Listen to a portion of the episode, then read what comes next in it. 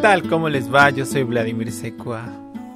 Y yo soy Rogelio Botón Cuellar y como siempre es un placer, un privilegio que nos acompañen aquí en su podcast Hazme Tuya cada martes.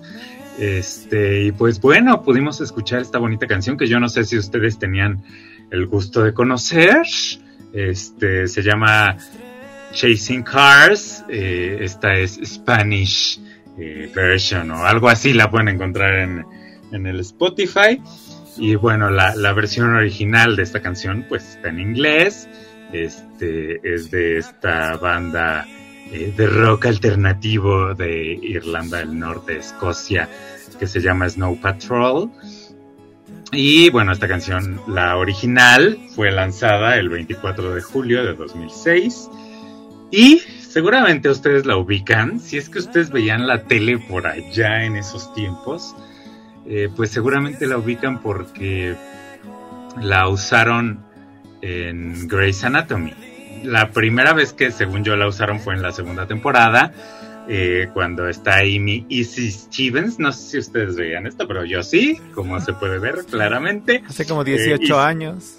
Y si, cállate, y si Stevens este, está ahí en- con su con su novia que está muy le acaban de trasplantar, algo así, no me acuerdo exactamente, pero el chiste es que este señor se muere. Y entonces llega mi Easy y se acuesta ahí al lado y están todos sus amigos y llora y tras que ponen esta canción y éxito total. Yo la veía en el YouTube y lloraba, así, solo, solo veía ese fragmento para llorar. Lo volví a ver hoy para recordar. Y qué bonita escena. O sea, es una escena como muy. Todo, todo se con- congenia ahí, ahí mismo y, y la música es un gran elemento. Es final de temporada, creo, evidentemente. Muy choqueante y muy, muy shonda este, que es la creadora guionista de esta serie. Este, pero bueno, pues se dieron cuenta de que esta canción les funcionaba y fueron y me la pusieron como 80 veces en los 40 temporadas que lleva Grey's Anatomy. Este, como que la usaban cada vez que alguien se peleaba con Shonda y tenía que morir, ¿sabes? o sea, como que Era la ahí firma. sabías, ahí sabías que ese personaje, adiós por siempre, eh, aunque te gustara mucho. Este, y pues bueno, eh, usaron hasta, hicieron, no sé si te acuerdes, un, un capítulo ahí musical, este, que yo no lo vi, pero, pero como que vi fragmentos y esta canción estaba incluida, alguno de los personajes la cantaba, horrible, por cierto, según recuerdo, ni me acuerdo qué personaje era, pero me acuerdo que dije, ya por favor dejen de usar esta canción, pero no lo dejaron de hacer, porque Chasing Cars Spanish version fue estrenada en un capítulo especial de Grey's Anatomy que celebraba el Día de Muertos en el año 2018 y en ese capítulo eh, eh, Meredith fue visitada por los espectros de aquellos perecidos a los que amo, ¿sabes? La primera Ay, vez, ¿no? Porque ahora en la, en la temporada de la pandemia, la otra vez Ajá. que estaba pues ahí en coma por el COVID, también la que le dio visitó. Derek y la visitó este Sandra Ajá. Oh y la visitaron todo el mundo. Pero. Sandra Uni está muerta, ¿no? O sea, en ¿Ah, el no? universo No, no Grey's. Anatomy, en el universo Grey's Anatomy, creo que no. O sea, como que solo se fue a hacer su especialidad máster a Suiza, una cosa así. Ah. Este, la especialidad de la especialidad de la especialidad, porque ya era especialista, este, algo así. Y entonces creo que, creo que alguna vez regresó y, pues ya ella sigue en el éxito, muy nominada a todos los Emmys y toda la cosa, ¿no? Pero mi Ellen Pompeo, pues ahí sigue, de Grey's Anatomy, llevando a cuestas esto. Este, y pues mira, oye, muy homenajeado México, yo no sabía esto. Este, o sea, ¿tú sigues viendo Grey's Anatomy o por qué sabes estas cosas? Yo no, yo ni sabía que le había dado COVID a Grey. Porque la vi, porque justo fue como, no sé si fue la primera, pero una de las primeras que su temporada del año pasado, bueno, del antepasado, 2020, ya hablaba del COVID y entonces en el hospital que salió esto de la crisis de que no había insumos y que tenían que reciclar las mascarillas y los guantes y no sé qué y sufrían. Y el aislamiento, no sabían cómo manejarlo. Entonces vi en Disney Plus que había, usaba una VPN para ver lo que se podía ver, porque aquí no se puede, aquí no está, ¿no? Creo, no sé. Pero, pero en, en Europa es una sola aplicación, Disney Plus, y Star es parte de Disney Plus. Entonces, sí, está ahí, como, como Nat Geo y Marvel y esto, tiene ahí su sección. No es una plataforma independiente como lo es aquí, que espero que les hayan bajado tanto las suscripciones que la incluyan, porque me parece una jalada, o seguramente todo el mundo utiliza su VPN como, como tú lo hiciste en ese momento, ¿verdad? Este, ¿Y qué más? Ajá, entonces vi esos capítulos porque me llamó la atención, pero no vi, yo creo que las primeras dos o tres temporadas, cuando estaba el boom de, es que fue el boom en esos años porque también estaba Esposas Desesperadas y Grace, que la he visto 80 veces. Ajá. Sí. Sí, y luego, cuando llegó Netflix, eh, algunos de nosotros, pues la volvimos a ver, ahí lo que estaba disponible. Este, pero sí, a mí por lo menos sí llegó un momento en el que dije, ya basta, Shonda, no puedo con esto, todo el mundo se muere, eh, accidentes, o sea, la vida de Grey es un verdadero martirio, lo menos, ¿no? Porque Ni Cristo sufrió tanto. No, esta mujer sí ha sufrido todo y pues, ¿qué creen? Que va a sufrir una temporada más porque la semana pasada fue confirmada la temporada 19 de Grey's Anatomy. O sea, su hija, Zola, este, que tenía una hija adoptiva, ¿no? No sé, no sé si ya tiene más hijos o qué, pero ya de tener, ya de ser doctora también ahí del, del Grace Memorial, no me acuerdo cómo se llama el hospital. Este, pero bueno, y esta temporada seguirá contando con la participación de Ellen Pompeo como protagonista. Eh, esta nueva temporada llegará a finales de febrero, después de que ABC lograra por fin un acuerdo con Ellen para que siga como protagonista, porque mi Ellen ya había dicho que como que ya, como que ah. quiere hacer otras cosas, pero pues ABC a billetazos le dijo, mamacita, quédate, te conviene aquí está lo bueno. Y bueno, también están confirmados los personajes de eh, Miranda Bailey y Richard Weber, que si ustedes han seguido esta serie saben quiénes son, desde las primeras temporadas están. Este, y pues yo no sabía, pero Grey's Anatomy es la producción número uno de ABC, porque eh, tuvo 12.8 millones de espectadores de entre 18 y 48 años en su última temporada, el año pasado. Este, y bueno, les leo la descripción que tiene ABC para lo que viene de la nueva temporada, para que se burlen conmigo.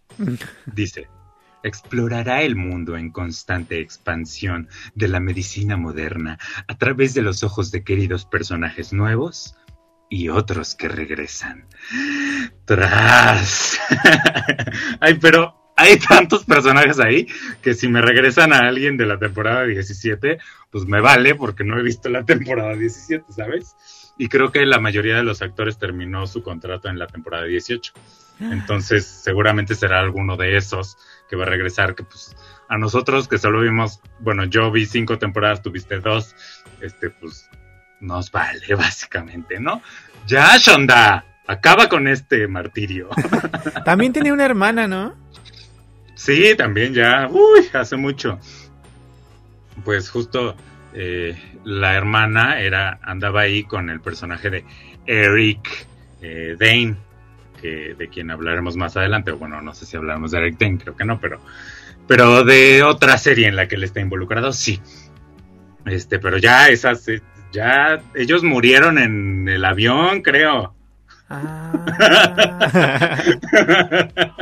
Pero así como en la temporada 10 o algo por ahí, no, no estoy muy enterado. Te digo, yo me quedé como en la 7 cuando muere O'Malley, mm. este, que creo que sí muere. Y ya de ahí metieron más personajes, yo ya no entendía nada. Y dije, gracias, bye. Como mi Sandra O, oh, que mírenla, triunfando. Este, Con la competencia. Sí, eh, pero sí, ya, ya, ¿no? Ya es momento de que acaben esto. O se va a prolongar al infinito, como Days of Our Lives o estas telenovelas gringas que llevan ahí años y años y años. Y esto podrá, o sea, ¿podrá sostenerse sin él en Pompeo? ¿Tú crees? No. Yo también digo que no, pero, o sea, por lo visto, como que esto va a seguir con o sin ah. ella. ¿Pero cómo se va a llamar? pues seguro ahí van a meter a su hija y pues le van a poner de apellido creo, no sé. Algo se va a sacar Mishonda, que es experta en matar personajes y revivirlos y todo. Este, pero bueno, estamos hablando de, de Grey's Anatomy, no crean ustedes que porque nos encanta, creo que ya vieron que no, este, ya le perdimos la pista, mi hermano creo que la sigue viendo, fíjate tú. Le voy a preguntar. Así te emociona el regreso de la temporada 19. Este, pero bueno, no. No, no hablamos de eso nomás por hablar de Grey's Anatomy. Hablamos de ella porque esta semana vimos Emily in Paris. ¿Y qué tiene que ver Emily in Paris con Grey's Anatomy? Pues es que ambas tienen a una actriz como personaje secundario. Este, y, esta actriz, pues tuvo, tuvo tanto éxito su personaje en Grey's Anatomy, que no sé si te acuerdes, pero tuvo un spin-off que se llamaba Private Practice. Este, leí que este personaje solo iba a tener cinco capítulos en Grey's, Grey's Anatomy, pero, pero que el público la adoraba. Yo me incluyo, la verdad, porque yo hasta, hasta decía, Derek Shepard, no puede ser que estés dejando a tu maravillosa mujer por Grey. perdón, pero no es tan maravillosa. Es que la, la, otra, o sea, la, la ex, era así como, ajá, Addison. Estamos hablando de nada más y nada menos que Addison, Addison Shepard, que era además como neonatóloga, así, ¿sabes? De que operaba al feto ahí en el vientre de la madre, o sea, una, una maravilla, ¿no? Y la otra, Residente o ni sé cómo se llame. Sí. O sea, ¿cómo, ¿cómo crees? Como el de calle 13. Sí, pero entonces tuvo tanto éxito que tuvo su spin-off Private Practice que lo intenté ver en aquellos tiempos porque yo fan y también lo pasaban en el 7. este, que aquí le pusieron Addison. Ah, sí, no me acuerdo. este, pero pero como que no nunca nunca le seguí el rollo a, eso. Y luego, según yo, hacían como sus dobles cameos, así de que salía gente de Private Practice en Grey's Anatomy y de Grey's en Private Practice, según yo, ¿verdad? Según yo ah, recuerdo, pero... Pues también le gusta eso a la señora. Sí, también le, le encanta a la señora Shonda. Este, pero bueno, así es, vamos, estamos hablando de Kate Welsh, que ya lo dijimos, interpretaba a Addison Shepard en Grey's Anatomy y que interpreta a Madeline, Madeleine, o como se diga, en Emily in Paris, y bueno, que también la hemos visto en otras cosas como 13 Reasons Why, Umbrella Academy, o sea, muy actriz de Netflix, vanagloriada en Netflix, la, señora eh, Kate Welsh. Y la verdad es que tengo que confesar que siempre que veo su carita, no puedo evitar pensar en Addison Shepard. Me la imagino este, ahí haciéndole una cirugía dificilísima a un feto, ¿sabes? Para que llegue a buen término. Y, pues me volvió a pasar en esta segunda temporada de Emily in Paris y la adoro, a mi Kate Welsh, y ya es todo lo que tiene que decir. Tanto choro, mareador, para decir que vimos Emily in Paris, la segunda temporada, lanzada a través de Netflix el pasado 23 de diciembre, creo, o por ahí. Este, sí, o sea, hace mucho, este, pero pues lo lanzaron para que uno lo viera en las fiestas, ¿no? Para que uno se relajara. Pero uno vio Harry Potter. Pero uno estuvo viendo Harry Potter y otras cosas, no tenía o tiempo. los funerales. De, Ajá. de, centrarse. ¿Cuáles funerales? ¿De qué hablas? Pues del Vicente, de la Carmelita. Ah, sí, claro. Sí, este, estábamos muy al pendiente de esas cosas y no hubo tiempo hasta apenas. Y pues esta segunda temporada eh, nos, nos cuentan, pues nos sigue contando, ¿no? Las aventuras de, de Emily Cooper en París, esta gringa enviada por su empresa gringa de marketing gringo y publicidad gringa a trabajar en su sucursal parisina, francesa, carísima de París. Este, y pues en esta nueva temporada, Emily se entera de que su vecino Gabriel, este, pues ya no se va a ir, se iba a ir a abrir su restaurante eh, a Normandía, una región al norte de Francia, y le avisa que, crees que ya no me voy a ir. Y pues Emily trae ahí un triángulo amoroso con este su vecino Gabriel y con su best friend francesa Camille. Este, y pues bueno, ahí, ahí está como, ¿qué voy a hacer? ¿Qué voy a hacer con esto? Eh, ella no quiere seguir con Gabriel porque no puede hacerle eso a su best friend forever. Y entonces se va a ir a Saint-Tropez con eh, pues hay un pretendiente suyo, ¿verdad? Uh. Que al final la deja plantada y todo. Pero bueno, no, no queremos contar demasiado, pero esto es lo que pasa en esta temporada. Este conoce a un nuevo chico muy sensual llamado Alfie, que es inglés, lo conoce en su clase de francés. Este, y además de todo esto, su jefa gringa, interpretada por Kate Welsh, llega a supervisar que todo esté en orden, que todo esté agringado en esta sucursal francesa de su empresa, o bueno, no es suya, pero ella la representa, pues. Y eh, pues al final tenemos un bonito final de telenovela en el que no sabemos cuál será la decisión de Emily. Y, y, pues ya de eso trata, o sea, es una continuación, evidentemente, de la primera temporada, que ya también comentamos en este podcast. Y pues bien, empezaré con lo que he leído que dicen los franceses acerca de esta serie, que, que ya, ya creo que también lo hice la, la vez pasada, más sí. o menos. Y es que, pero ahora ya, ya, ya soy más fluido en la lectura del francés, entonces pude leer un poquito más, este, entender más bien, porque leer cualquiera. este, pues, lo primero es que leí que estaban muy enojados con la primera temporada, los franceses. Estaban muy enojados con la primera temporada por todo. Este, pero en particular con la primera temporada porque los personajes franceses no hablaban francés, aunque Emily no estuviera interactuando con ellos. Todo el mundo hablaba en inglés. Y eso los franceses así rasgaban las paredes. ¿Cómo es posible que si son franceses no hablen francés? cuando pues es evidente que van a hablar francés, estés tú o no. A mí me pasó, eh, yo estaba en una reunión con puro francés, este, y los señores no se detenían a hablar en inglés solo para que yo entendiera. Ellos hablaban en francés y me vale que estés aquí, ¿no?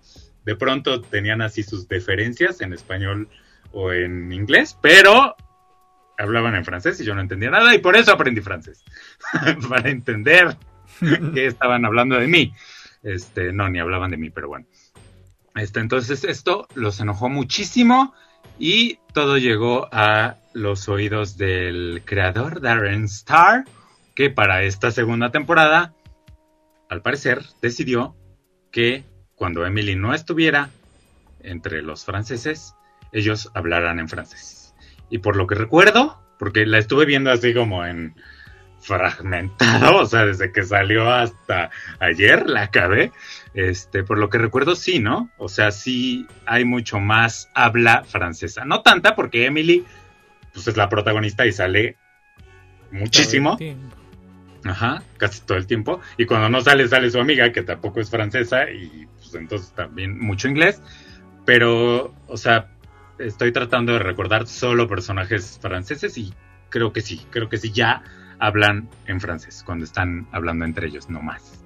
O hasta cuando quieren que Emily no se entere de algo o algo así, como que hablan en francés, ¿no? Ajá. Este, y, y pues ya Darren dijo que, que hizo esto por los franceses y que para que los gringos sepan lo que es leer subtítulos porque no tienen ni idea. este, también leí que por ahí un politiquillo dijo que no existe un tren así de lujoso eh, como el que lleva a Emily de París a Saint-Tropez. Este, los trenes que te llevan a Saint-Tropez son normales, como todos los que te llevan a todas las demás regiones de Francia. Este, y que por eso de no más, porque el tren no existe, que ya los franceses siguen diciendo que es una serie muy alejada de la realidad. Y de hecho, vi, eh, sigo por ahí a un, un francés en, en, Instagram y se quejaba amargamente porque él dice que tiene el mismo trabajo que Emily, o sea, en publicidad, marketing y esto, trabaja en París y que su vida no es ni la mitad de glamurosa de lo que es la de Emily. Entonces, mi conclusión con todo esto que estuve viendo que opinaban los franceses y mi sentir es que critican muchísimo esta serie y que eso solo significa una cosa, y es que la adoran, no se la pierden, les fascina, no pueden creer que haya durado tan poquito. y eh, siento que sí es un poco como su Sex and the City, ¿sabes? Digo, esto me lo imagino, ¿verdad? Porque yo, pues en los 2000, que era el auge de Sex and the City, tenía ocho años y pues no ni enterado, ¿verdad? O sea, sí, porque ahí en el canal 40 lo pasaban y uno, para mí eso era porno, este, por el nombre sobre todo. Uh -huh. eh, eh, pero, o sea, sí siento que los neoyorquinos tenían en aquel entonces, pues, pues como que sí veían eh, Sex and the City como un referente de su ciudad, ¿no? Como de lo que está pasando y, y, cómo la gente vive ahí un poco, ¿no? Aunque evidentemente también es una serie muy adornada y mucha moda y como lo es también Emily in Paris, ¿no? Y es que también estoy viendo Sex and the City actualmente y entonces me puedo dar cuenta de estas similitudes, ¿no? De la moda y que los hombres y la edad de las protagonistas, porque cuando Sex and the City empieza, Carrie Bradshaw tiene 32 años y Emily, por lo que leí, tiene 29 años ahorita. O sea, están, están ahí joven. en sus 30, ¿verdad? ¡Súper jóvenes! Ambas. este, y, y pues creo que puede pasar un poco lo que pasaba con Nueva York, ¿sabes? Que ven ahí su ciudad, los parisinos, y aunque ellos son muy críticos y muy todo, la van a criticar, pero no la pueden dejar de ver. Y les encanta ver ahí retratados los lugares en los que, porque eso es verdad, o sea, Emily va a restaurantes y así que existen, que, que los franceses, o sobre todo los parisinos, porque es donde más, eh, más hechos ocurren, este, pues conocen, ¿no? Y que dicen, ay, mira, yo fui ahí, eh, yo estuve ahí, yo tengo una foto en Instagram ahí, ¿no? O sea, siento que sucede mucho esto y que por eso la van a seguir viendo, porque esta temporada, este, digo, esta serie se ve que tiene para dar más temporadas, ¿no? Este, por más irreal eh, y fuera de, o sea, alejada de la realidad que, que se encuentre, ¿no? Sobre todo por estos looks de Emily, que yo no sé de moda, pero a mí sí me gustan, pero que además al parecer son ultra, súper caros, ¿no? O sea, no, no es algo que eh, alguien que trabaja así pu pueda costearse. Y, y pues ya, esto es un poco lo que opinan los franceses y ahí metí un poco de Sex and the City porque es lo que estoy viendo también actualmente. De hecho, Sex and the City, por lo que vi, no la he terminado, pero eh, termina en, con Carrie Bradshaw en París. O sea, hay ahí una conexión de la que no se puede deshacer. El creador de ambas series, Darren Star. Y pues nada, ¿qué tal? ¿Te gustó? como la primera temporada o no? ¿O la odias? ¿Quieres ir a París? ¿O qué pasa por tu mente? Fíjate que me pasó que no recuerdo en qué terminó la primera temporada y no recuerdo cómo es que se llegó a la configuración que tienen los personajes al inicio de la segunda. O sea, sí me acuerdo del pleito de la amiga y el triángulo amoroso con Gabriel, de la mm, amiga eh, que vive con ella porque es pobre y perdió su, trabajo. Es pobre pero es millonaria, ajá. Eh, ajá, y que... Y pues nada, sí los personajes, bueno, la, la señora Sylvie y todos los de la agencia, pero no recuerdo cómo llegamos a ese, o sea, por ejemplo, el, que es el socio de Gabriel en el, restaurante, no me acuerdo bien de la relación que tenían. Así que además ese señor sale en Sex and the City, lo acabo de ver, así ah. ayer, sale en dos capítulos como pretendiente de Charlotte, pero dije como, wow, hasta personajes reciclamos. Oye, ¿y Sex and the City la antigua o la nueva? No, yo estoy viendo la, la vieja, la, ah la antigua, y luego quiero ver las películas y luego quiero ver la, nueva, la nueva serie. Ajá, entonces volviendo a Emilia en París. Eh, nada, eso, que me costó trabajo situarme. Luego ya que apareció, por ejemplo, el, este señor eh, Peter, el, el, excéntrico, ya me acordé más también de, de, lo que pasó en la primera. Y... Ah, ese señor, Pedrito. Pedrito Sola. Este... Y eso, que me pareció raro.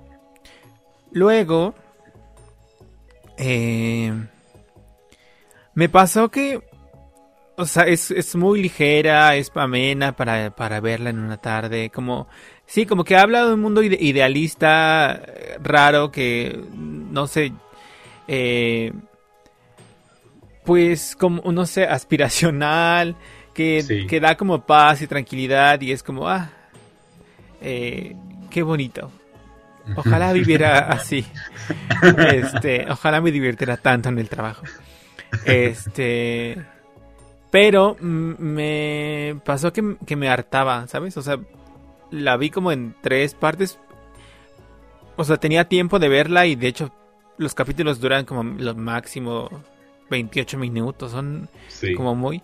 Pero me hartaba demasiado como de estas situaciones pues que son pues no sé, un poco irrelevantes o no sé, como lo que decías de problemas de ricos o no sé qué, ¿no? Sí, sí, sí. Eh, eso. Y luego también, eh, ¿qué?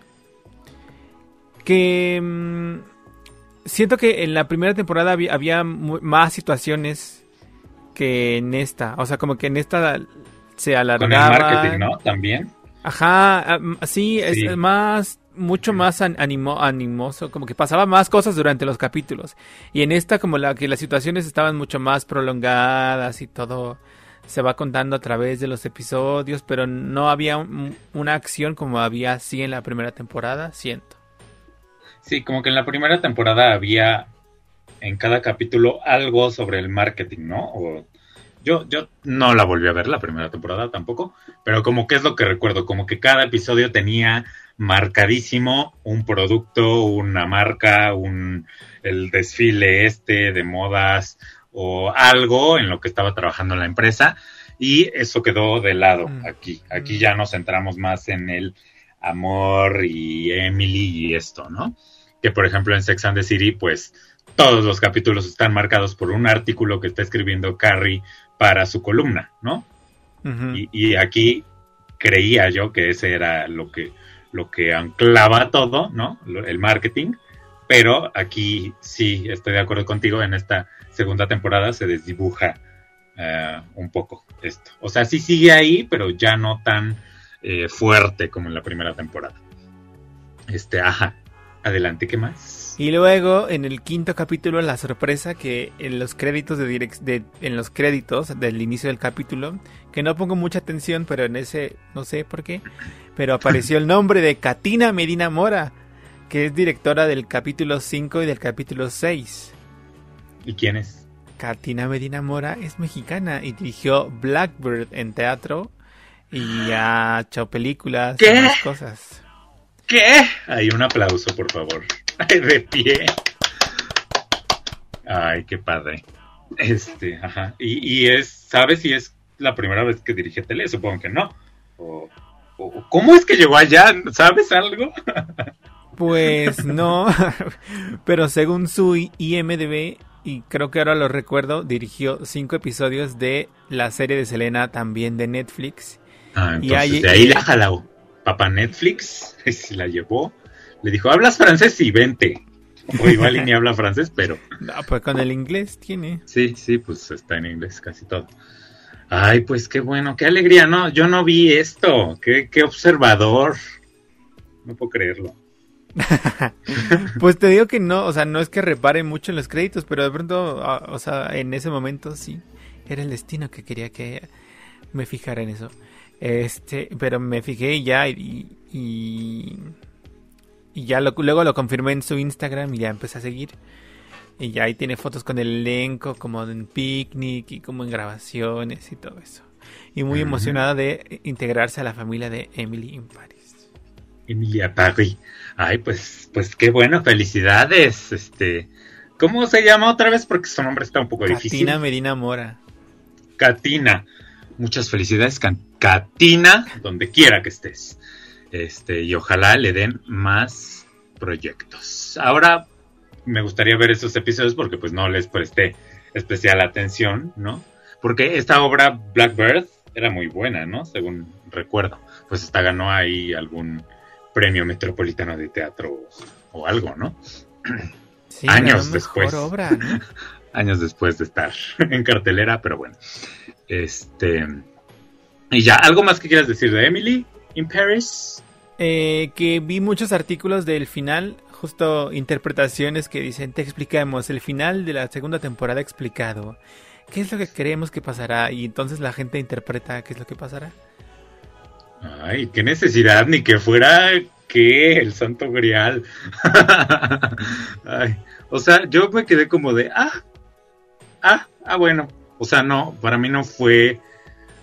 Sé que es lo que pretende, ¿no? Que sea como el final así de que te quedes, oh por Dios, ¿qué va a pasar? No puedo esperar un año, pero para mí la verdad es que fue como de, ay, ay ya, Emily, o sea, tampoco, tampoco es tan grave tu problemita, ¿eh? Este. Y, y ya, ya entiendo lo que decías, ¿no? Que te caía un poco, un poco gordos sus, sus problemas.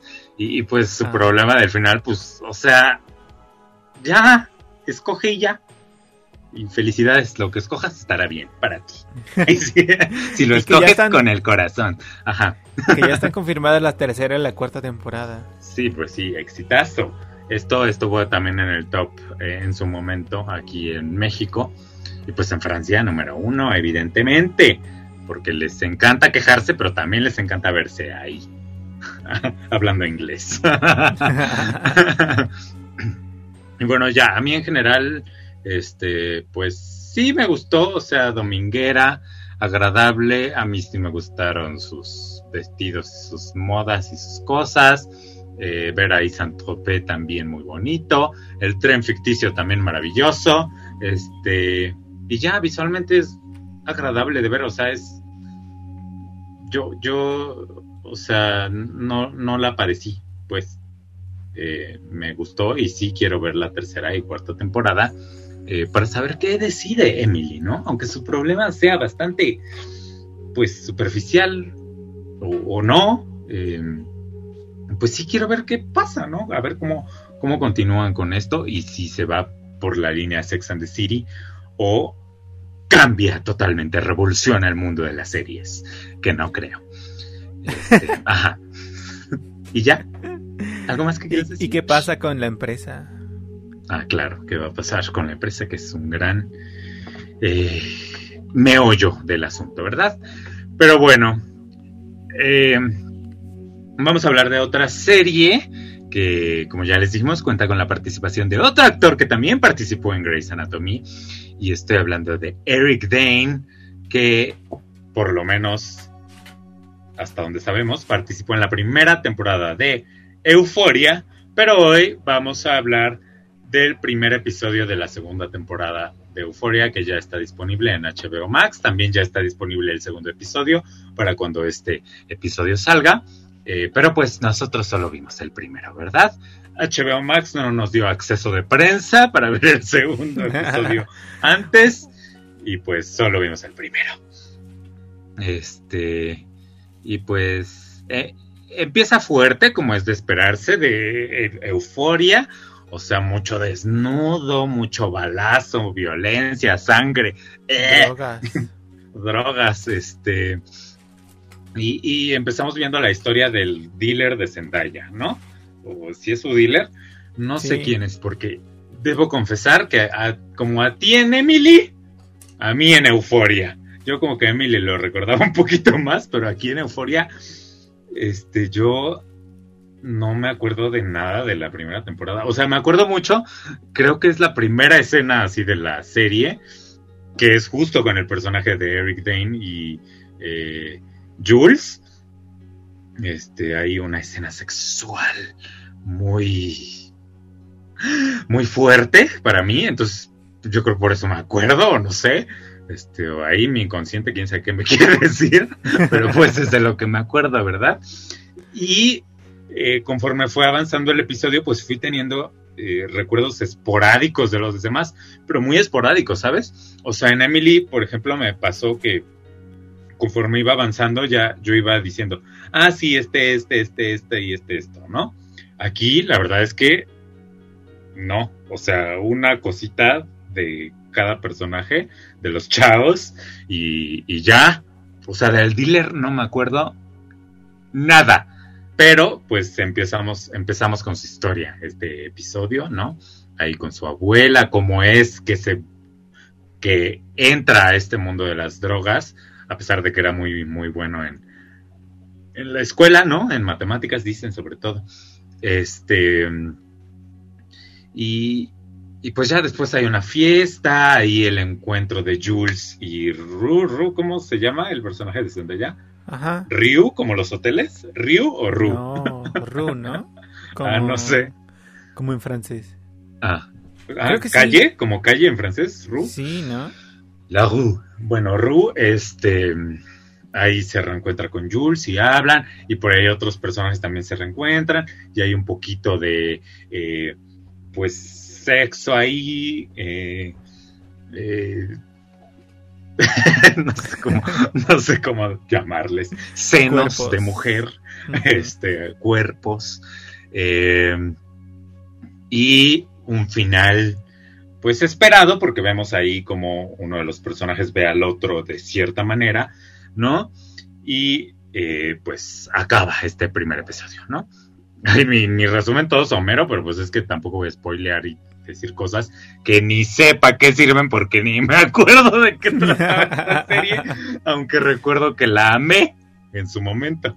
Pero pues ya, es que fue, salió en 2019, oye, o sea, a mediados. Esa era otra vida, ¿sabes? ¿Cómo quieren que me, que me acuerde yo de, de eso si fue prepandémico? O sea, ya, otra vida, otra cosa, ya no, no, no me acuerdo. Este, y pues bueno, creo que empieza muy bien este episodio porque justo no necesitas necesariamente saber eh, la primera temporada para por lo menos ver la primera parte que es la historia de este eh, drug dealer, ¿no? O sea, la puedes entender perfectamente sin conocer nada. Pero después, pues ya entran los demás personajes y ya creo que sí tienes que tener un background que yo, a pesar de que sí lo tengo por ahí en el subconsciente, quién sabe dónde, pues al momento de verla no pude recordarlo y entonces sí debo confesar que me aburrió un poquito. Este, o sea, y justo me estuve yo preguntando como de, pero ¿quién es este? ¿Por qué? O sea, ¿qué me importa que se besen? No sé quiénes son. este, eh, me acordaba por ahí del hijo de Eric Dane, pero no, no tanto, tampoco. O sea, de ninguno, ni de Zendaya, ni de Jules. De Jules, como que es de la que más, ¿sabes? Pero tampoco tengo muy presente su relación con Zendaya ni nada. Con Ru. Este, y bueno, eh, tampoco es que me haya parecido un episodio malo. O sea, creo que el hecho de que me aburriera tiene que ver con mi falta de memoria de largo plazo, prepandémica, que ahorita no está funcionando, está en mantenimiento, y este, pues sí quiero ver los que vienen, ¿no? Y seguramente tendré sentarme a ver la primera temporada, este, porque recuerdo, recuerdo como la sensación de verla, ¿sabes? Pero no me acuerdo de qué pasaba. Eh, por aquí volví a ver algunos encuadres muy bonitos, como la temporada pasada. Este, a pesar de que no están en zonas así, no están, digo, no, no me acuerdo en dónde se desarrolla la historia, pero no están así en, en París, como Emily in Paris, ¿verdad? Este, logran unas cosas muy artísticas, muy bonitas. Acá lo vi, en particular uno que me gustó mucho con, eh, donde llegan a, a, unos edificios de departamentos o algo así, cuando van llegando, bueno, una luz así bárbara y, y como muy geométrico todo, los edificios, ¿no? No sé, me pareció muy bonito otra vez. Este, y luego eh, sigue habiendo sus juegos de luz muy artísticos, así de que voltean y está oscuro y se va iluminando y muy, muy artístico, muy bonito, este, que creo que también pasaba ya desde la temporada pasada, ¿no? y, y, pues ya, es, es lo que tengo que decir. ¿Tú te acuerdas de la primera temporada? ¿La volviste a ver o cómo es que la recuerdas? no la recuerdo, no la volví a ver. Y luego hay varios, o sea, recuerdo que por lo menos salió un programa en medio de la pandemia, sí, como sí, sí. De, el año pasado, contando algo, ¿no? Que no, no, lo vimos. vi. No, yo tampoco.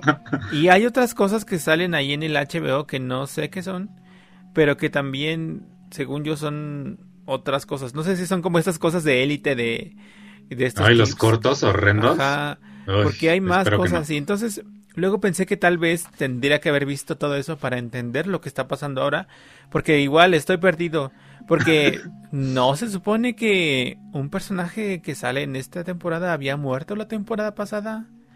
¿Qué? O que Yo no me acuerdo. Sí, sí, termina en eso, creo. Pero entonces ya no sé, no entendí. Y, y, eso, que también estoy perdido. Sí me acuerdo de las caritas, por ejemplo, del dealer, del hijo de Eric. Sí, sí, sí. No sé qué. Ajá. Eh, pero hay de otros, un montón de personajes que no entendí absolutamente. O sea, que no me acuerdo de, de su lugar en la serie, o si es que estaban o no estaban. Y tampoco entiendo por qué Jules se ve diferente. ¿Acaso es por... no sé. Por pero Ay, sí, porque ya creció. pero no, no, o sea, no sé, como unidad sola creo que es complicada si no hay más referentes, ya lo dijiste tú bien. Eh, habrá que esperar a ver los demás capítulos y también quizá verlo en los especiales que, que, hay ahí. Que pasamos de largo. Ay, no, pero por favor que espero en Dios. Ay, sí, ahora sí que espero en Dios que no sean como los de élite, que son una verdadera pérdida de tiempo. O sea, yo odio los de élite. Y, y, y, Euforia es como el hermano maduro y, y artístico de élite. Pero espero que no hayan hecho esas payasadas. Por favor, por favor, por favor, le ruego a todos los dioses. Este, y bueno, pues sí, habrá que ver todo lo que nos perdimos porque estamos, estamos perdidas, perdidas, perdidas este, con lo que respecta a Euforia, que creo que le ha ido bastante bien, o sea, sí, sí genera como la expectativa eh, otra vez y están, tanto así que lo están, ¿cómo se dice?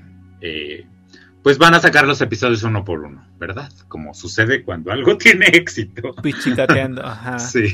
Y luego hay otra cosa que me parece interesante y me llama la atención, que es como la elaboración tan detallada de las situaciones y o sea de las situaciones y, pero también del, del arte o sea hay mu muchas cosas chiquitas mucho eh, que, que, como dicen bien el diablo está en los detalles que no sé que siento que siempre hay algo que ver y siempre hay algo que que puede conectarse con otra cosa y que no sí. es ahí decoración que está ahí nada más como un cartón o ay pon ahí cervezas o pon periódico a mí sabes que me impresionó muchísimo que en una serie mexicana nunca jamás veríamos, el detalle en el cuarto de lavado. O sea, ahí podías ver que tu detergente, que el así hasta medio polvoso aquello, porque pues quién, la lavadora es para lavar, no para que la laven a ella, ¿no? Entonces así como, como medio mugrosito, ¿sabes? O sea, me, me, me dio un trip, así de, ay, ¿habrán ido a la casa de alguien para grabar esta, esto? O, o de verdad, esto que dices, el detalle, o sea, la atención al detalle, tenían ahí su rack con, o no sé cómo se diga, su, su, su estantería con las cosas para la limpieza, ¿no? Y, y pues un lugar que, que, pues no sé ustedes, ¿verdad? Pero por lo menos aquí en mi casa, pues no es así el más, el que más limpiamos, ¿verdad? Y el más, al que más atención le ponemos, porque pues nunca nadie va ahí, este, más que a lavar, a lo que es. Y, me dio, me transmitió eso, este cuarto de lavado en el que eh, Ru, junto con su nuevo amigo, pues toman estupefacientes, ¿verdad? Porque pues es el, es la insignia de esta, de esta bonita serie, la, la toma desmedida de estupefacientes. Y este, y ya, ¿y quieres decir algo más? Perdóname, te interrumpí como Sí. siempre. Eh, como en la onda temática, pues pensaba que, o sea, por un lado Estados Unidos es un consumidor muy importante de drogas. Eh, El más, creo yo, ¿no?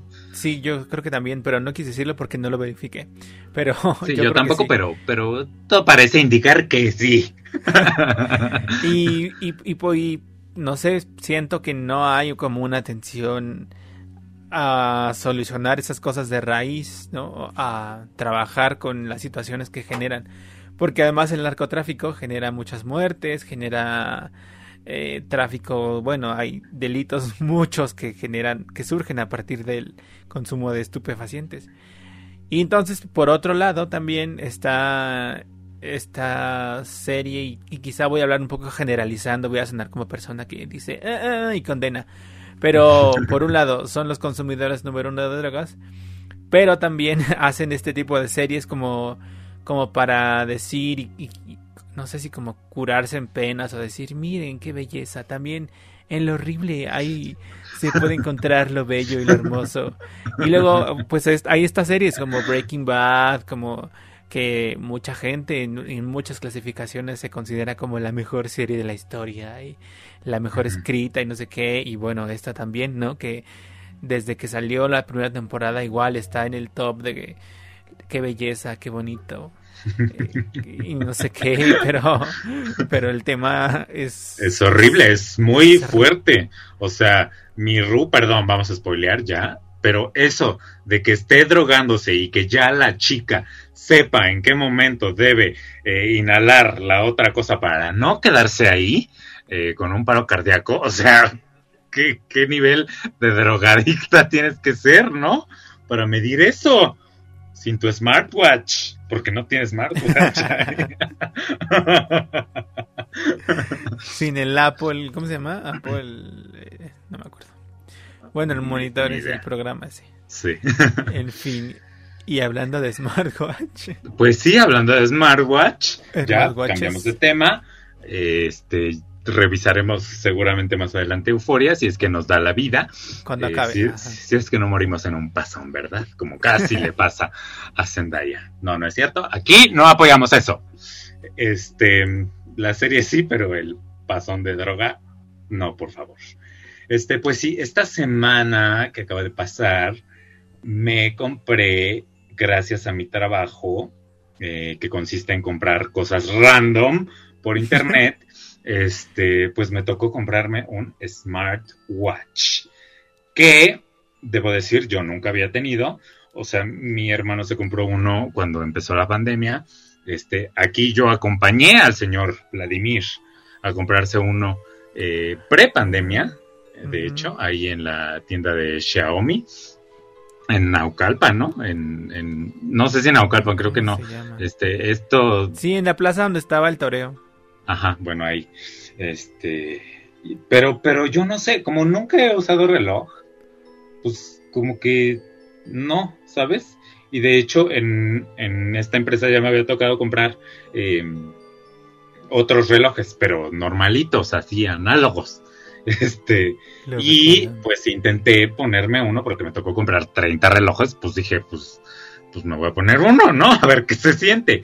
Uno Y para cada duré- día del mes. duré dos días con el mentado reloj porque no soporto, porque no puedo. No, no estoy acostumbrado, me, me estorbaba, me no sé qué. Era, se supone que el que usé era smartwatch, pero pues así chafita, con su aplicación chafita, y pues bastante chafa. Eh, de hecho, lo tenía que cargar diario, creo. O sea, no, un horror. Este, y entonces me llegó esta oportunidad de comprar pues una smartwatch aquí eh, con, con, esta empresa con la que trabajo y es de la marca Honor, Honor, no sé cómo se diga, Honor eh, que creo que es China, eh, y me costó aproximadamente 1600, una cosa así. Es Honor Band 6, ¿no? O sea, ya hay cinco modelos anteriores, supongo.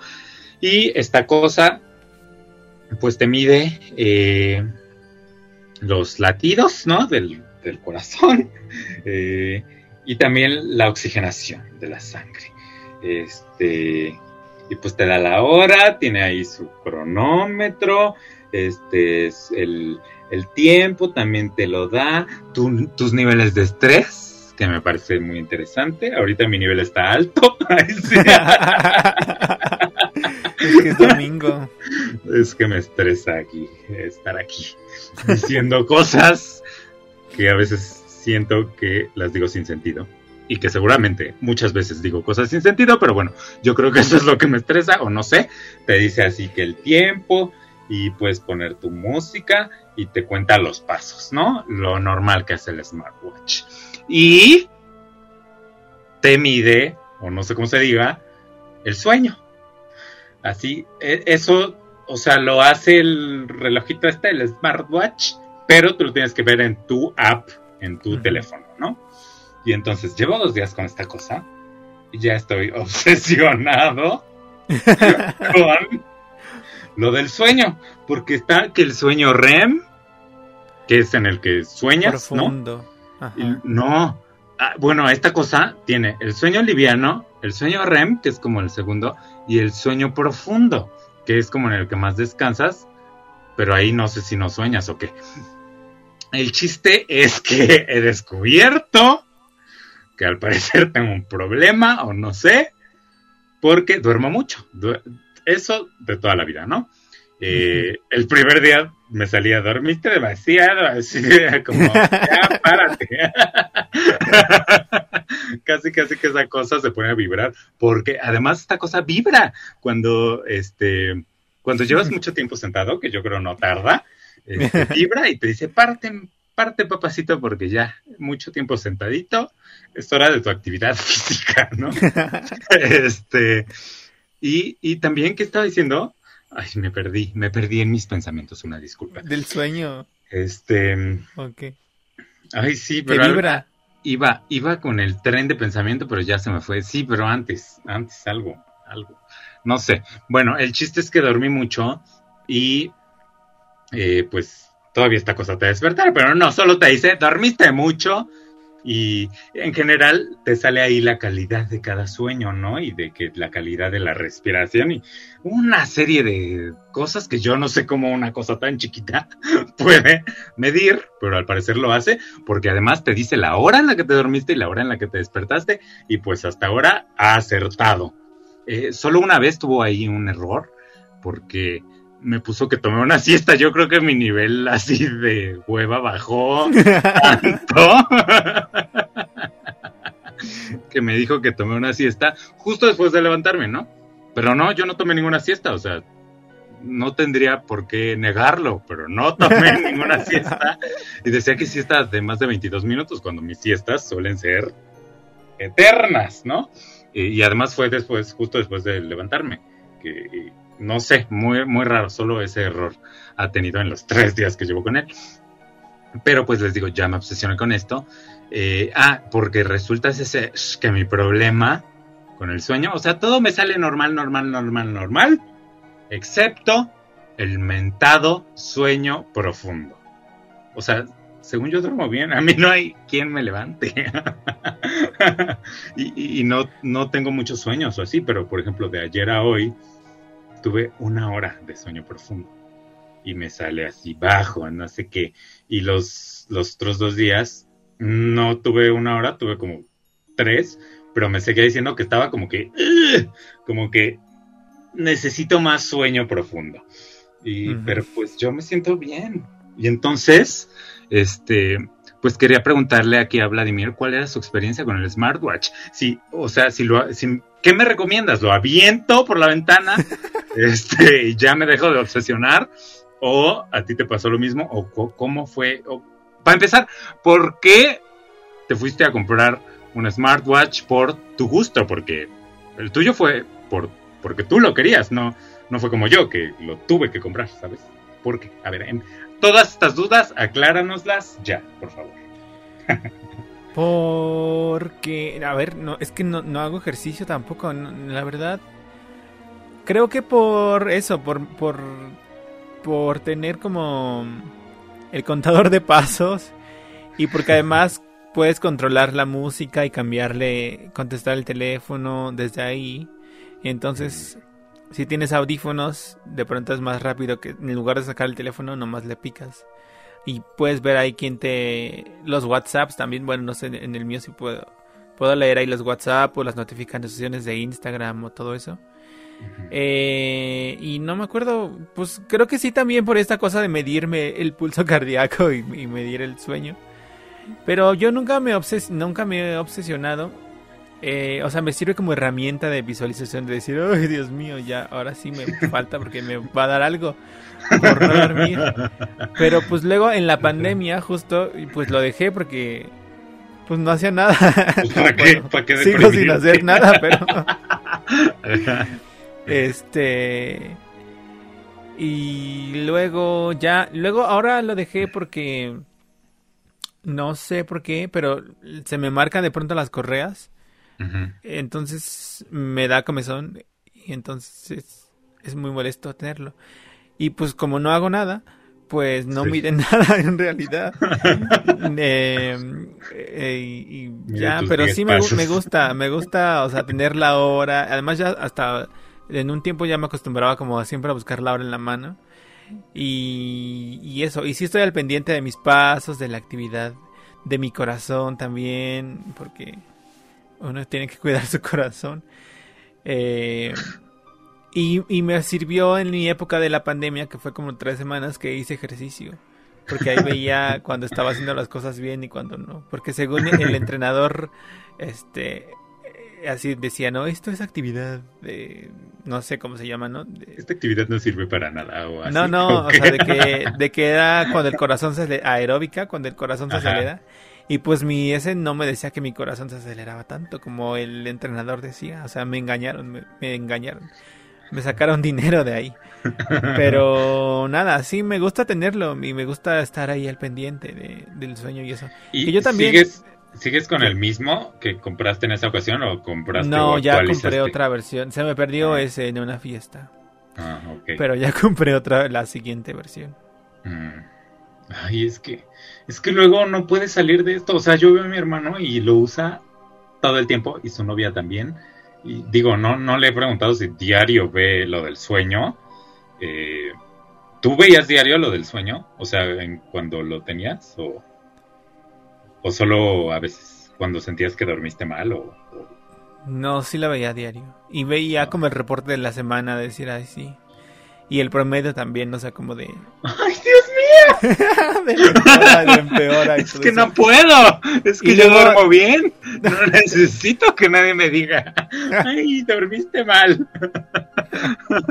¿Sabes? Tenía amigos que tenían el mismo y nos podíamos mandar corazoncitos, así como... Como los zumbidos de... ¿Te acuerdas del Ajá, de-. Así te podías mandar corazones a tus amigos. O el, o el famoso toque del Facebook, que no sé si ustedes Ah, llegaron también. a usar. Obvio. Pero ya desapareció. Yo tenía una amiga con la que me enviaba un toque así diario. Oye, se refería a marihuana y yo no, no sabía. Ahora que lo estoy sé. pensando, ahora que tengo el, el referente de euforia en la mente, y yo, y yo mandando toques a diestra y siniestra, pensando que era algo light, y Mark Zuckerberg, que tiene cara de que le gusta la cannabis. Este. Ay, yo no sabía, amigos. Una disculpa. Para mí era como, como así, como un tic. o sea, como este lo describo, como, como cuando tienes el dedo índice y tocas a una persona. O sea, eso para mí era un toque, pero a lo mejor era un toque de los otros. Y yo ni enterado mandando toques a, a mis tías, ¿sabes? Ay, no. no, este, ay, una disculpa a todos aquellos a los que les envié toques. No tenía conocimiento de que se trataba de drogas, ¿verdad? O igual y no, pero eso nunca lo sabremos. y, y ya, pues Oh. básicamente era eso. Entonces, ¿qué me recomiendas? ¿Me deshago del reloj o lo sigo usando? No, pues síguelo usando. Pues es que todo está bien. ¿Cuál, cuál es la oxigenación normal? Es que además eso, ¿sabes? A ver, Voy a tener ah. que estar buscando todo el tiempo cuáles son los latidos normales, porque no tengo idea. O sea, ya lo Pero busqué. ahí no te dice en tu app, Ayer no hay como un parámetro. Sí, de los latidos creo que sí, dice como bajo y o como normal o así. Pero de la oxigenación no dicen nada. Mm, Y, y aunque diga bajo normal, o sea, no sé si se refiere en cuanto a mí o en cuanto a la población, ¿sabes? Entonces ya van como 80 veces que busco, ¿qué, ¿cuáles son los latidos normales? y no he buscado la de la oxigenación porque ya me la medí. Esa, como que te la puede medir así también. Este, o sea, cuando se le hinche, Ajá. pero no sé cómo, o sea, tengo que meterme ahí a la app esta de salud de Huawei, porque es compatible con Huawei, aunque yo no tengo Huawei, pero sí pude bajar la app en mi Xiaomi. Este, y ahí le tengo que decir como que sí, mídeme la oxigenación siempre, o, o algo, pero ahorita lo que hice fue yo medírmela así, este, normal. ¿Y cuánto tienes? Tenía 99. Ah, está bien. ¿Cuánto, ¿Qué es lo normal? Eso, o sea, eh, el, el problema es abajo de 90. Si tienes menos de 90 debes de ir al doctor o llamar al 911. Ok, para ahora que me dé COVID, porque esto parece indicar que, que estamos cerca. Sí, este. Y pues ya esa era mi gran pregunta, gracias por aclarármela. Entonces me quedaré con él como una herramienta. ¿Sabes que también me chocó un poco? Que esto de que si lo pones frente a tu cara se prende, ¿no? Entonces, eh, como que esa cosa no sé si no está bien calibrada o qué. O sea, sí lo hace siempre que me lo pongo así, ¿no? Lo hacía porque se lo quité. Porque a la hora de acostarme, eh, yo me muevo mucho previo a dormirme. Siempre me duermo en la misma posición, pero no sé por qué. Una manía antes de dormirme, que estoy viendo ahí mis videos en YouTube, en el iPad o lo que sea, que está muy mal, ya sé, pero lo hago, este, pues me muevo mucho. Entonces, no sé si esta cosa detecta o qué, pero se prende la luz y eso me pone los pelos de punta, no lo soporto y entonces le dije, apágate y solo te vas a prender cuando yo te dé clic, ¿no? Pero eso también lo puedes configurar como el horario nocturno.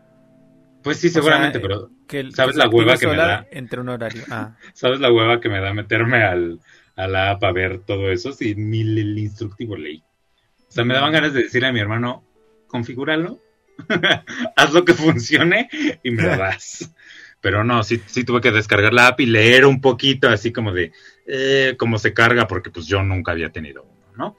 Pero bueno, entonces lo conservaré como una herramienta, trataré de no obsesionarme con el sueño, este, porque además me dice, o sea, lo que me choca que hagan, que hagan las apps o estas cosas, es que me den consejos. Ya cuando me está dando un consejo, o sea, yo quiero aventarme o aventar el reloj y no sé qué, porque me dice como que se recomienda comer más saludable.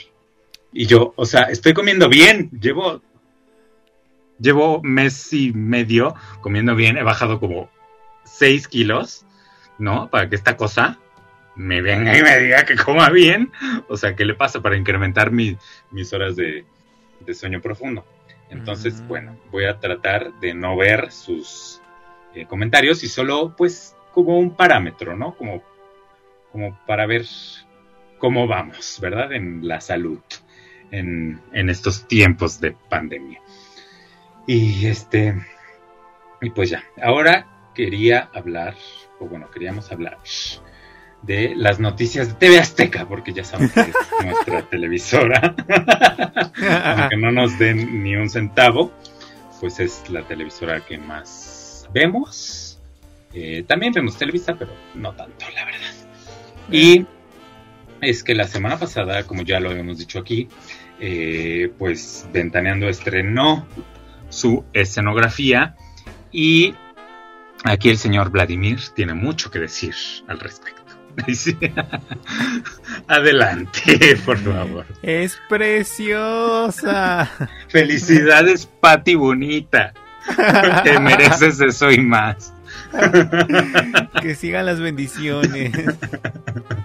no, ya voy a decir la espero que hayas llevado al Padre José de Jesús a bendecirla, mi Pati. Porque si hacen eso o no, también con los foros, creo. no sé si en Azteca, pero en Televisa sí hacen misa cada que empieza alguien. Ay, Dios mío, qué horror. O cada que se muere alguien. pero bueno, ya, dejémonos de payasadas. Di tu verdad, la verdad. ¿Qué pensaste? Que me recordó a la escenografía de la oreja. ¿Y cuántos años hace que la oreja salió del aire? Ay, como. No lo había pensado, pero sí. Como 10 o más. Como en lo plano, ¿no? En lo. Estos colores planos aquí tienen un verde, así como. Mucho verde. Allá era como mucho rojo, mucho. No me acuerdo qué era como color de oficina, no sé, pero también había mezcla como de texturas, había como un área de plantas. Y los recuerdo por, por estos cuadros donde tienen ahí como trofeos, o no sé qué tiene la Patricia Acevedo. Este. Tiene una sección justo atrás de Daniel Bisoño, creo, que se sienta de ese lado. Se sentaba porque tiene COVID y no fue a partir del viernes pasado y no irá toda esta semana. Este, pero ahí donde se sentaba tienen cuadros eh, con todos los participantes, eh, bueno, no sé si todos.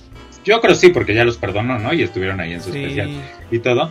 Este, con fotos de todos los eh, participantes, los ex conductores de Ventanendo, tendrá de Inés Gómez Montt, prófuga de la justicia. Sí. que yo falta he visto a Marta Figueroa, a Inés, a, Ricardo, a, la Choco, a Tala.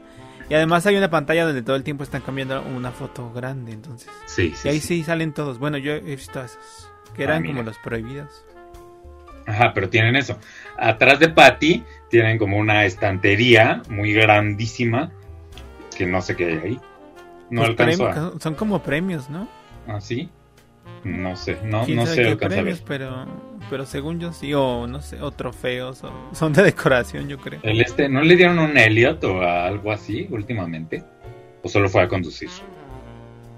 ah, tal vez le dieron un Elliot cuando seguro de tener... lo, del, escorpión. Ah, pero sí seguro ha de tener ahí sus premios, la señora, por lo menos. O el programa también, no sabemos qué premios. Es que hay tantos premios en la Villa del Señor que, pues sí, ahí ha de ver, pero no se notan, ¿sabes? Y como que no lo dijeron o no sé. Entonces yo no sabía que eran premios hasta que tú lo verbalizaste en este momento. Este, y luego tienen del otro lado una mesa eh, que es lo que más me desagrada a mí de esta eh, escenografía, porque es muy grandota y aparte es muy mesa de comedor así de casa, ¿sabes? O sea, de casa rica, pero de casa, como que no tiene una adecuación para que sea de foro y entonces le dejan ahí las sillas vacías eh, de... Y, no sé, eso a mí lo hace ver más grande de lo que es, el que haya sillas vacías ahí y aparte como que interfiere con la, con la toma. Vi que tuvieron problemas con el prompter desde esa mesa porque como que no lo alcanzan a ver o no sé, de tan inconmensurable que es la mesa, este, esta le tocó a la Castañeda. Castañeda y Linet vi cómo se levantaron de la silla y se acercaron así hacia la cámara para ver el prompter porque no lo alcanzaban a ver y hubo hubo muchos accidentes sobre todo con el prompter en esta semana en que estrenaron esta escenografía yo creo que no habían hecho las adecuaciones a qué tan cercano debe estar. Digo, ya es un problema recurrente en Ventaneando. Eh, con la redacción, creo que tenían un. O sea, la redacción de las cosas que debían decir. Eh, ah. Como que Daniel y Pedrito decían así de me quieren hundir. Todo el tiempo era así como la frase: me quieren hundir, me quieren hundir. Porque estaba medio mal redactado. Este, pero ahora también es, no solo es eso, sino que también está lejos de ellos y no lo alcanzan a ver. A Patty le pasó el primer día, que así como que no, tuvo un momento de no sé qué sigue. Este, y ahí alguien la, la salvó. Este, pero sí, yo a lo que más problema le vi fue a la mesa. No me gusta, está fea, está grande, está como muy de casa, no creo que funcione, como que la tendrían que cortar a la mitad, ¿sabes? Y toda esa parte que sobra, pues adiós, este, y ya. Lo, lo único que me gustó, o bueno, de ahí de la mesa, es que tienen una toma, tienen una ventana, y entonces los graban así desde la ventana, porque están ventaneando. Ah, ya, eso, eso me parecía así como chistoso, chito, chito, bonito, este, y ya, eh, también atrás tienen esto que siempre han tenido, que es como una puerta falsa hacia un jardín. Ajá. Este, y, no sé qué más tienen de ese lado de la mesa, no me he percatado. ¿Hay cocina? Sí. Ah, que nunca van a usar. Aparte de eso, en la mesa tienen los platos, pero pues sin nada, ¿sabes? O sea, entonces que no pongan platos, no sé, me perturba mucho. Por favor, ya, porque en el otro estudio cuando se iban a la mesa era cuando había un pastel o algo así, ¿no? O de pronto sí, los invitados de Masterchef, ¿no? Ahí, eh, que Pedrito tiene por ahí otra escena así. Está Roy ahí, y no me acuerdo qué dice Pedrito, pero dice una cosa así horrible, y el niño ahí cocinando con su carita, ¿no? este, pero o sea, sí, sí se usaba, pues, y casi ya hacia estos eh, últimos días en que usaron aquella escenografía, pues no, no la usaban más que para menciones, ¿no? Este, pero pues bueno, tenía ahí un propósito y ahora aquí eh, diarios se han pasado a la mesa, creo. O bueno, los días que yo le he visto. Y, y pues no hay comida, o no sé si hubo el primer día, pero ya el viernes que yo vi no había nada. Y para mí es raro de ver. Hay gente, o sea, sé que es algo que hacemos, pero, pero pues comiendo, ¿no? O, no sé, en, tu casa, no en un foro, es muy raro, no, no, no entendí. Este, y, ya, adelante, tú querías decir algo más.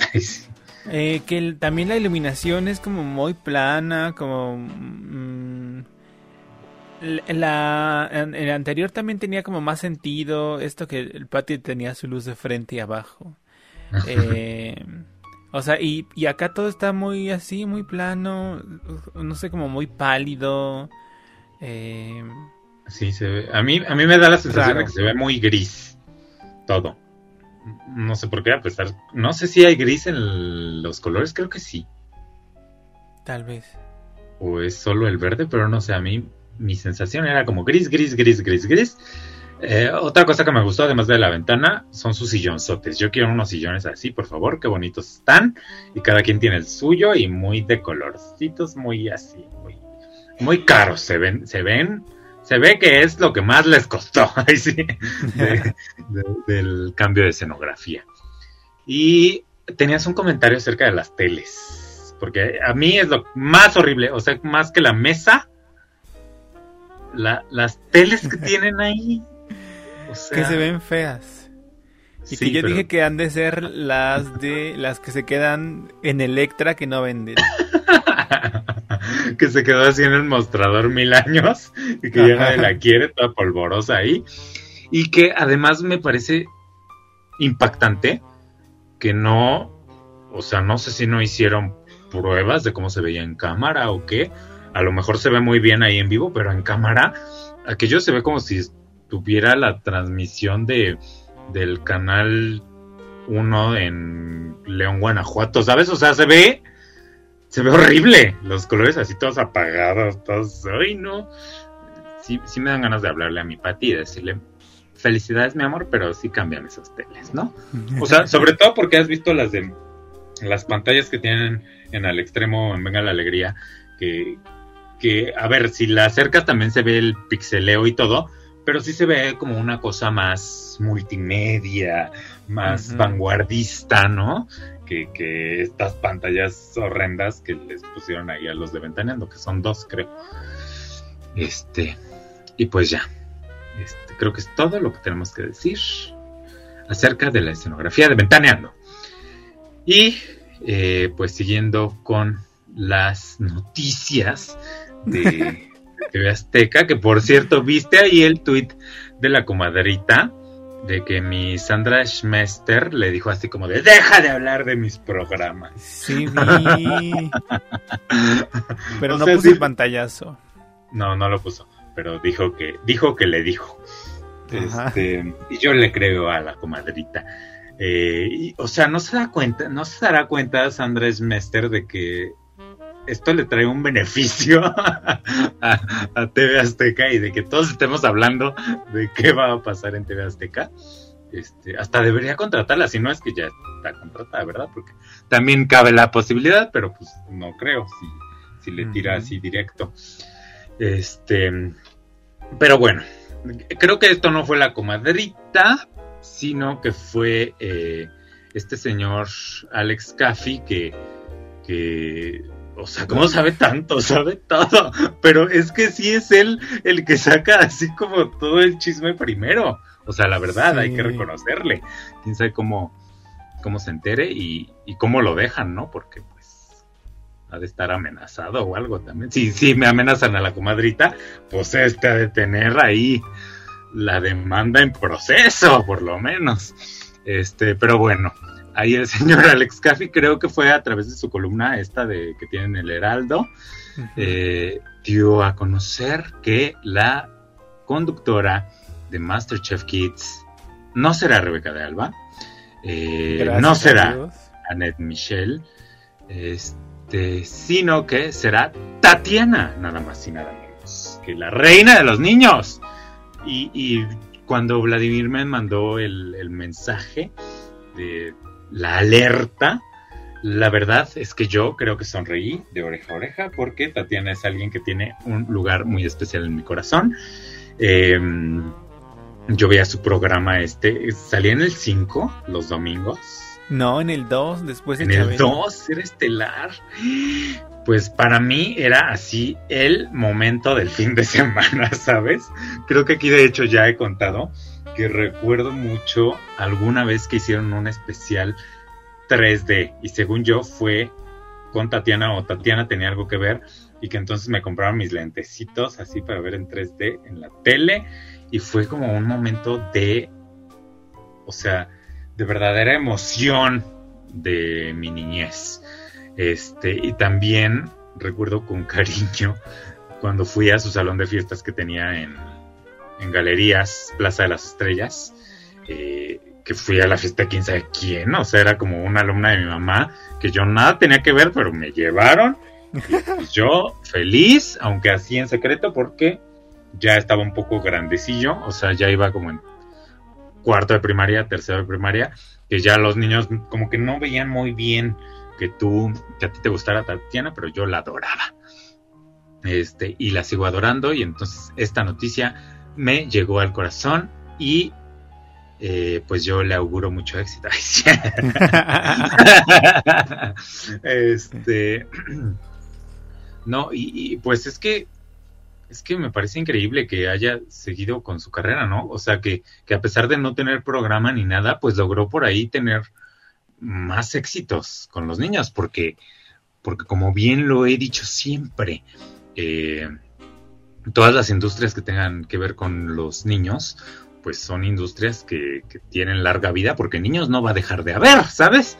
O sea, quizá baje la cantidad de, niños que haya o, no, no lo sé, pero no creo que vaya a dejar de haber, a menos que estemos en un lugar postapocalíptico como el de The Handmaid's Tale, que básicamente trata de que ya no hay niños, ¿no? O sea, que no están naciendo y y de ahí se desarrolla todo. Tatiana está en bancarrota. Y, Tatiana, bueno, tendría severos problemas ahí.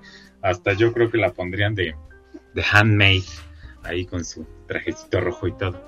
Pero, pero no, esperemos que no.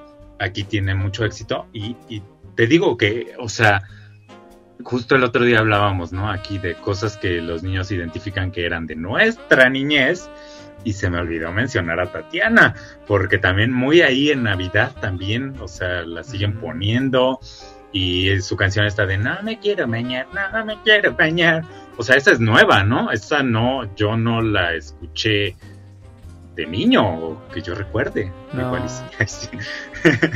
y, y, pues ahí se nota que la quiero mucho, ¿verdad? Igual y ahorita Vladimir la va a destrozar, o no sé. Este, pero yo la amo. Eh, tengo muchas anécdotas con ella. Ay, sí, no, no, no, no de con ella de, de a su lado, sino de, de su personaje, pues. Este, como que yo ni sabía que ella era Megara hasta ya bien, ya bien grandecito.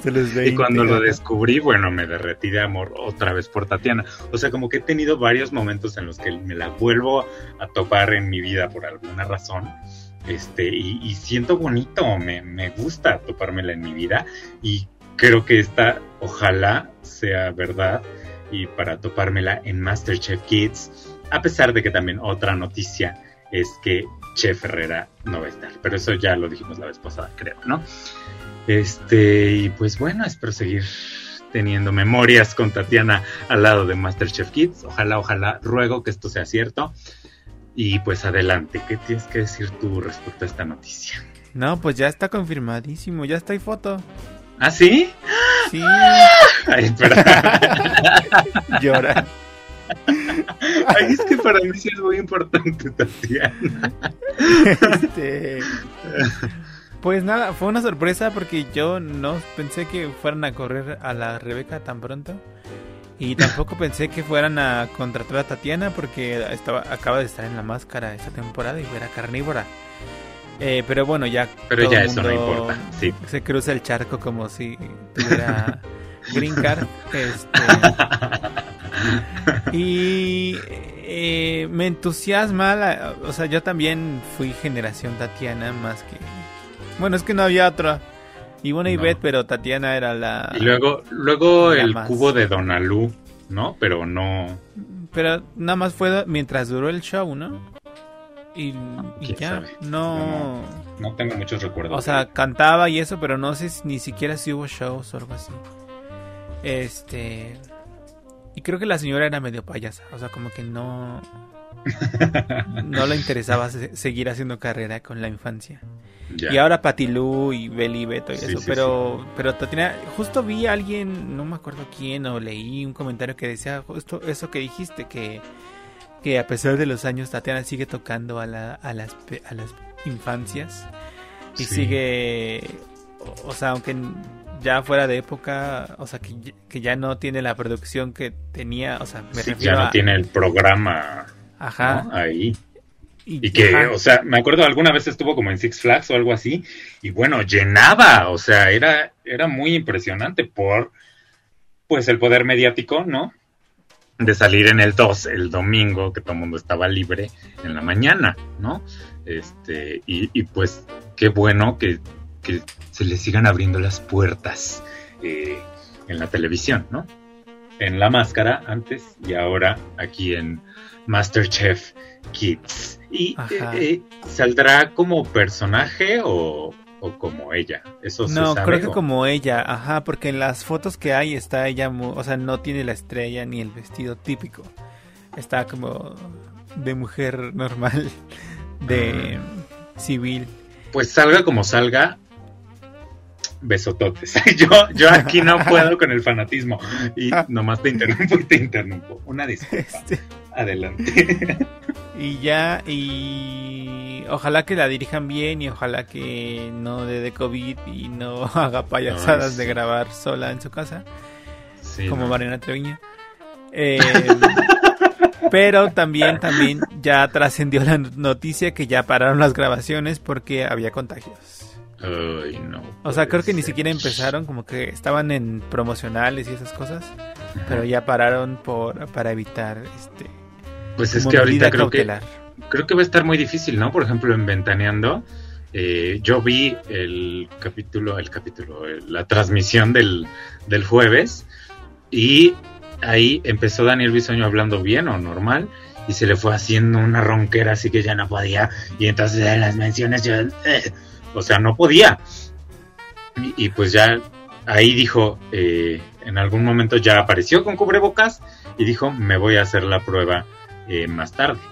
Luego, el viernes, Patty sale diciendo, quién sabe quién sabe qué, Miel Bisoño dio positivo a eh, COVID y no va a estar una semana, a- muy a pesar de él, ¿no? Que porque a él le choca y él quiere trabajar y trabajar y no sé qué, pero pues que no podía y que el único síntoma que tenía era eso, la carraspera de la garganta.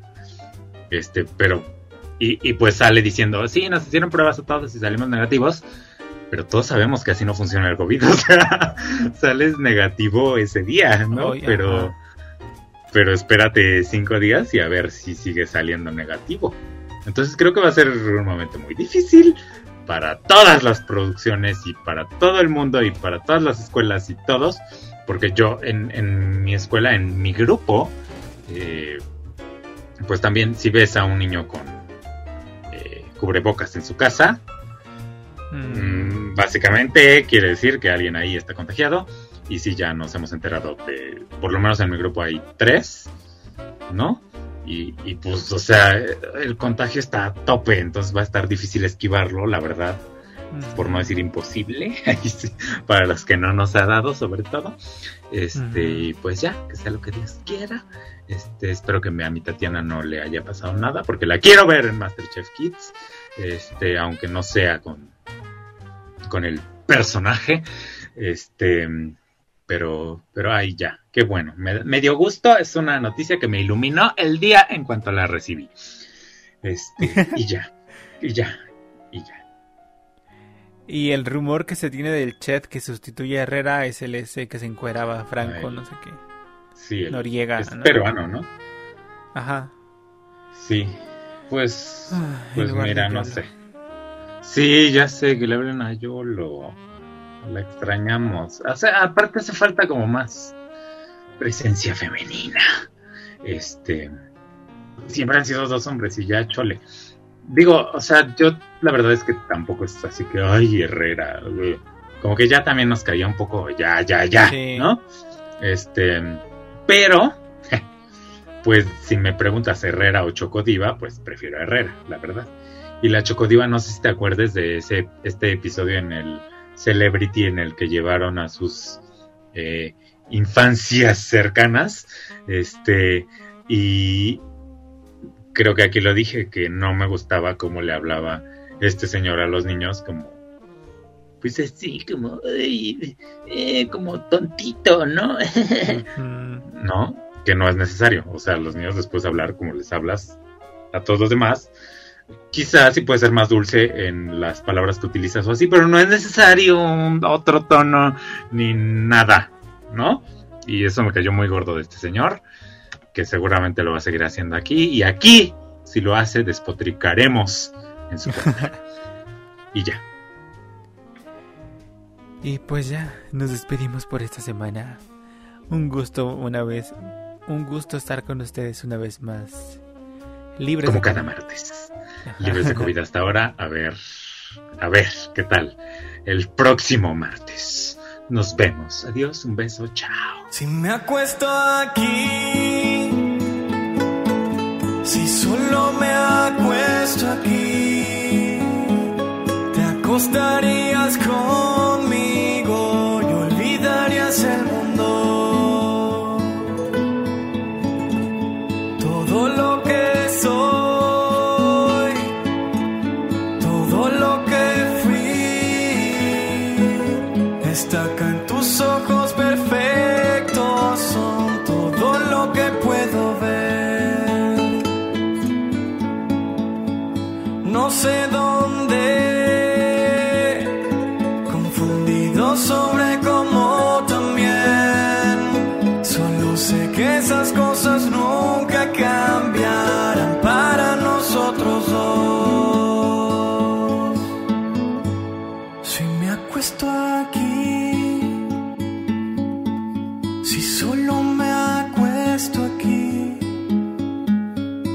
acuesto aquí, te acostarías con